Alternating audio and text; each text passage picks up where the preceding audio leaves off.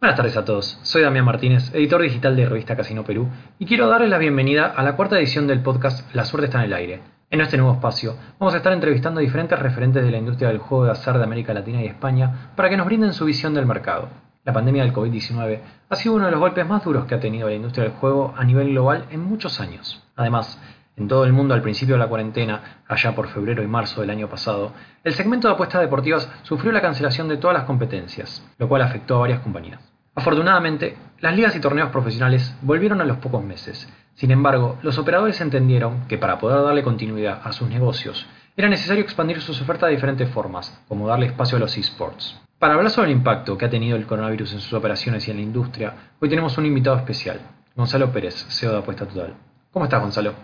Muy bien, Damián, muchas gracias por la invitación y muy contento de estar con ustedes en esta oportunidad. ¿Qué balance hace Apuesta Total del 2020? Y contanos un poco cómo fue el impacto que tuvo la pandemia en la compañía.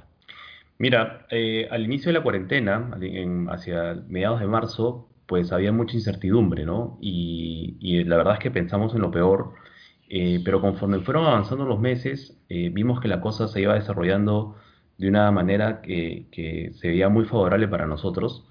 Eh, de hecho, en abril empezó el fútbol alemán y, posteriormente se fueron abriendo eh, otras competiciones, ¿no? Entonces, eh, se nos abrió un abanico en la parte digital que nosotros la teníamos postergada, ¿no? Habíamos hecho ciertas cosas, pero estaba postergada para nosotros porque nosotros nos hemos enfocado mucho en el mundo retail.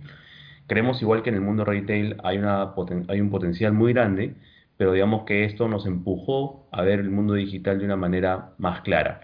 Eh, y ya cerrando el, año, viendo ya todo lo que hemos caminado en este 2020, podría decir que es un año que, que, pasó de ser de mucha incertidumbre a ser un año que es muy bueno y que de hecho le agradezco a la cuarentena que haya sucedido porque nos ayudó mucho.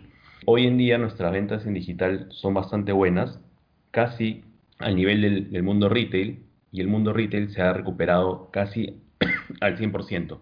Por lo tanto, bueno, más del 100%, perdón. Entonces, yo creo que es un balance positivo, creo que hay muchas cosas por hacer. Vemos igual que está ingresando bastante competencia, lo cual es, es, muy bueno porque implica que el Perú es un mercado que es atractivo para las inversiones en este rubro. Entonces creo que, que hay muy buena perspectiva también para el 2021. Y hablando del 2021, ¿qué proyectos y expectativas tenés para el año? Bueno, nos hemos eh, establecido dos grandes metas.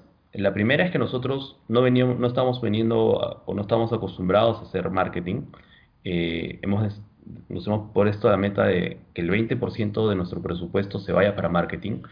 Creemos que ya es momento de, de, gritar al mundo lo que es apuesta total. Es una marca que es bien reconocida a nivel de los apostadores, pero evidentemente hay otras marcas que están haciendo un trabajo mucho más interesante en el, mundo de marketing, ¿no? Entonces, ahora lo que queremos es también enfocarnos en eso.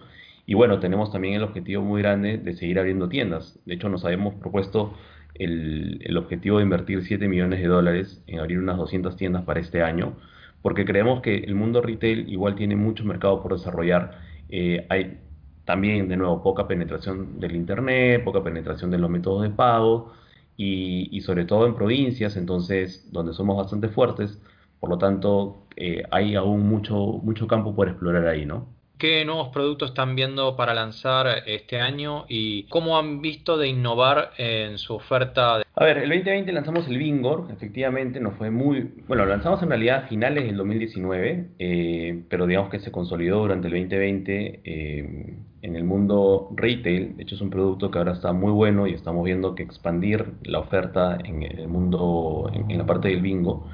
En lo que es el 2021 estamos vamos a bueno, vamos a fortalecer en realidad el producto que nosotros le llamamos acierto total, que es un producto del proveedor Colossus, que es, bueno, en el Perú se conoce como la polla del fútbol, ¿no? Uno va eligiendo diferentes, te dan una grilla de, eventos y tú vas eligiendo ya sea goles, ya sea marcador exacto, ya sea empate local visita, ¿no? Eh, ese es un producto que curiosamente fue uno de los primeros que ingresó al mercado peruano como, como las apuestas deportivas, ¿no? de parte de un competidor nuestro que, se que el producto se llama Ganagol y sigue vigente hasta la fecha. Entonces, eh, todavía ahí hay un campo por explotar. Luego tenemos la parte de... Mm, estamos lanzando un producto que se llama Predictor, que son juegos gratuitos, o sea, lo que queremos ahora es atraer gente que no necesariamente eh, tenga la presión de, depositar, ¿no? Obviamente al final nosotros es lo que queremos, pero la idea es que pueda también tener una alternativa eh, para que pueda competir y además es un juego social porque juegas con diferentes, o sea, tienes tu ubicación en los rankings y al final los, eh, el grupo que está en la parte superior se lleva eh, determinados premios, ¿no? Y un, proyecto que tenemos postergado desde hace mucho tiempo, pero que creo que también tenemos que ya impulsarlo, es el tema de la lotería, ¿no? La lotería acá en el país eh, es, compleja, sobre todo por la regulación y por las licencias que, que requieren para poder operar una, una lotería, y nosotros hemos estado muy enfocados en nuestro negocio, pero creo que como gama de productos, y sobre todo con la capilaridad que tenemos en las tiendas y lo vemos con los bingos, ¿no? O sea, vender un bingo por tienda para nosotros hacia finales de este año va a ser vender 600 bingos eh, por cada juego, por lo menos. Entonces, eh, esto nos permitiría a nosotros tener una, una, base de ventas importante para poder ofrecer un producto atractivo a nivel de la lotería. ¿Qué expectativas tenés para la regulación del juego online que viene siendo prometida desde hace más de 2-3 años y todavía no se hace realidad? La expectativa general es que sea una buena regulación, ¿no? Eh, creo yo que una, algo que sea lógico para los operadores en el mundo, eh, en esta industria, pues es un impuesto entre el 10 y el 12%, ¿no? Obviamente que pidan las certificaciones de, las plataformas. Eh, internamente en el Perú se ha conversado acerca de las garantías, por ejemplo, que haya que tener para poder operar. Una parte con la que yo no estoy muy de acuerdo es con las garantías eh, por local, en el caso del mundo retail, porque se va a regular ambas cosas, ¿no? Se va a regular el mundo online, se va a regular el mundo retail. Entonces, eh, el regulador ha propuesto que haya una, una, garantía por cada local que uno tenga. Eh, no es alta, pero digamos que, que, no le encuentro mucho sentido, la verdad. Pero yo simplemente lo que espero es que sea una buena regulación. ¿no? Actualmente con el Congreso que tenemos veo difícil que pueda salir una buena regulación. Mucho sesgo, eh, mucha ideología ¿no? Eh, en torno al juego. Lo hemos visto incluso cuando se anunció la apertura de los, de los casinos. ¿no? Eh, hay una parte de la sociedad que, lamentablemente pues, no entiende esto como una forma de entretenimiento ¿no? y, y lo tiene como que con un, con un sesgo muy marcado negativo. Entonces, eh, esto cuando evidentemente se discuta en el Congreso, pues tiene que ser manejado adecuadamente para lograr una buena regulación que motive eh, la competencia, que motive la inversión, que, permita generar puestos de trabajo, eh, que sea abierta, ¿no? Yo espero que no haya unas licencias como está sucediendo en algunas partes del mundo donde hay cierto número de licencias. creo más, estoy más cercano al modelo colombiano, Em, así que bueno, eh, y que bueno, y que esté obviamente pegada a la realidad, ¿no? Ya hoy en el Perú se están jugando apuestas deportivas con una realidad. Entonces, esa realidad incluye, por ejemplo, el juego anónimo en el mundo retail.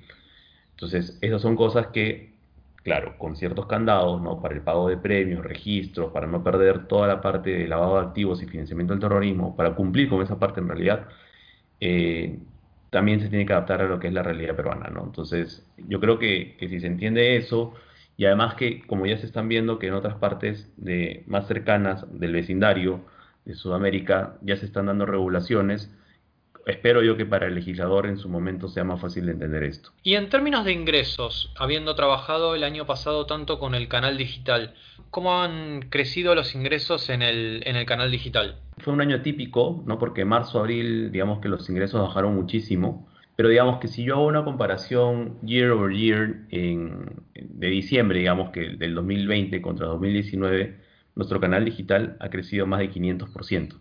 Eh, es una locura, ¿no? Creo yo también que está empujado esto porque en la coyuntura actual, pues no hay opciones de entretenimiento en el Perú, ¿no? No es que puedas irte a un cine, eh, no puedes ir al teatro, hasta el 7 de diciembre estaban cerrados los casinos, entonces tampoco puedes irte a un casino, eh, están cerrados los bares, entonces, y, creo yo que, el ser humano necesita entretenerse, ¿no? O sea, este tema de, estar encerrados, pues genera también un estrés lo entiendo desde el punto de vista sanitario, pero, pero también somos, somos pues seres humanos que somos sociales y que necesitamos distraernos, ¿no?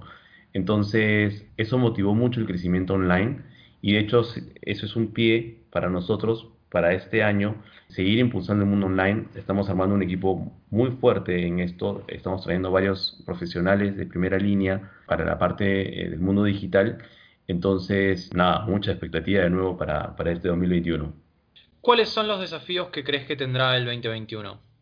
Bueno, son varios, ¿no? Del mundo retail, por ejemplo, estas cuarentenas, eh, siempre va a haber eh, la preocupación de que, pueda, de que se pueda cerrar todo nuevamente creo que eh, afortunadamente ya tenemos experiencia en cómo manejar esto, por lo tanto, digamos que no es, ya vimos que no es que es el fin del mundo, obviamente hay un impacto, pero no es el fin del mundo.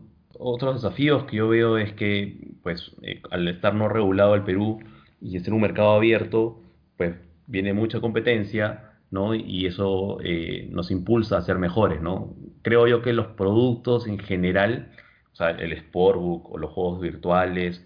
Eh, la oferta en general es básicamente la misma para todos, ¿no? Y lo que nosotros tenemos que ver es cómo diferenciarnos localmente, ¿no? Con, para poder generar eh, la confianza del cliente, ¿no?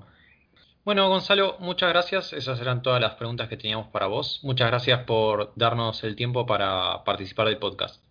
No, gracias a ti, Me verdad, un gusto. Bueno, este es todo el tiempo que tenemos por hoy. Espero que nos acompañen en la próxima edición de La suerte está en el aire. Soy Damián Martínez y me despido hasta la próxima.